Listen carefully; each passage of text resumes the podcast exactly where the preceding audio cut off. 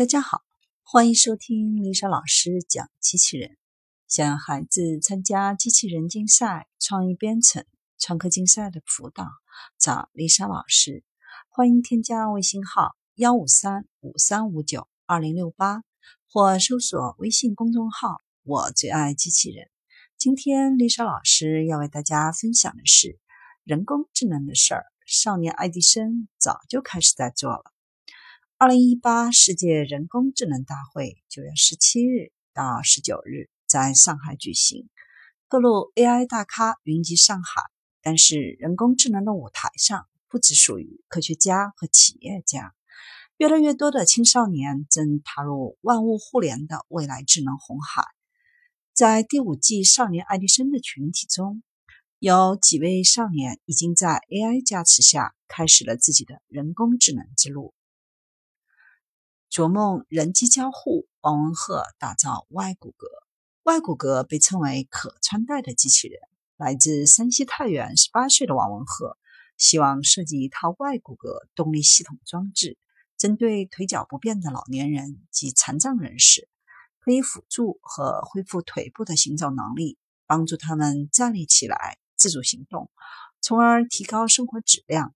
针对正常人，可以提高穿戴者的负重能力，让人类的身体变得更强大。在这次世界人工智能大会上，现场将展现一款外骨骼机器人产品。这款有触觉的下肢机器人可以根据外部力学环境动态调整步态轨迹。并针对使用者的用力情况提供对应助力，让偏瘫、截瘫病人通过训练重获行走的能力。未来，医用外骨骼辅助残障人士行动的同时，收集数据，帮助医生完善康复方案，开启人工智能加医疗康复领域的智能时代。工业外骨骼减轻运动，比如搬运重物时身体的受损风险。可以用于建筑、造船或者运输的工作当中。人机交互的外骨骼期望改变人类的潜能，而十八岁的少年王文鹤则在机器人的道路上琢磨未来。华裔少年凯文开发肺癌诊断智能医生。来自美国弗吉尼亚的十六岁华裔男孩凯文出生一个传统的医生家庭，父亲和哥哥都是医生。然而，喜欢研究计算机的凯文并没有想传承家庭的职业，而是想要发明一位电脑医生，将人工智能带进医疗领域。凯文的智能医生主要针对肺癌的治疗和诊断，不仅可以为肺癌治疗提供建议，还可以预测肺癌患者的存活率。凯文收集了美国国立癌症数据库两万六千零五十四个病患的数据。之后，他建立了机器学习的基本模型，里面包含了四种人工智能的计算方法，最终得出相应的治疗辅助数据以及治疗方案。凯文的初中老师因为癌症去世，这使得十六岁的男孩开始想要了解并征服这种夺人性命的疾病。在数字化时代，凯文看到了人工智能的崛起和它巨大的潜力，尤其是在医疗领域。近年来，国内外科技巨头纷纷布局医疗人工智能。在国外的科技巨头中，IBM 在人工智能加医疗领域的布局最早也最深入。比如，IBM 的 Version 能够快速的筛查癌症患者的记录，为医生提供可供选择的治疗方案。而在国内，百度和阿里云相继推出了各自的医疗大脑。澳大利亚编程少年优马 AI 加手机的无限可能。他是世界上年龄最小的 APP 手机客户端开发者。他是苹果全球开发者大会上的小明星，连苹果公司的首席执行官库克也为他折服。他就是十岁就开始开发六款 APP 的澳大利亚华裔少年优马。他把一款 AR 版的堆积木 APP 带到少年爱迪生舞台。让玩游戏的虚拟世界可以和现实场景结合起来，AR 技术和天真的童趣融合，独树一帜，广受追捧。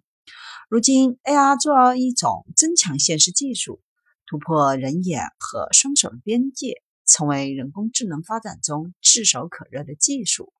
娱乐、医疗、工业，甚至日常生活当中，都可以依靠虚拟信息延展出另一个操作空间。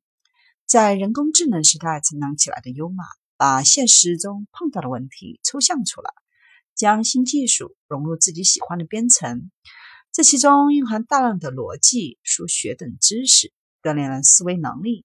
一个个手机 APP 在他的创造下诞生。既是他实现天马行空想法的舞台，也是他用孩童的视角发现人工智能技术的应用拓展。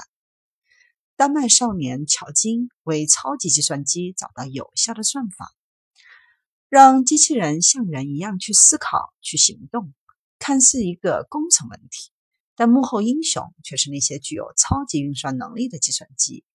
而计算机的灵魂是什么？那就是算法。丹麦小伙巧金带来一个特别的算法，这是一个公式，来源于著名的拉姆塞理论，但是又将拉姆塞原本一个维度的理论拓展到了无限维度。乔金通过扑克牌的演示，证明他的算法可以在最短的时间内找到特殊组合的牌组，也为人工智能的未来增加更多的可能性。人工智能时代。要在成百上千甚至亿万海量数据中找到特殊组合，有时候是连超级计算机也无法完成的任务。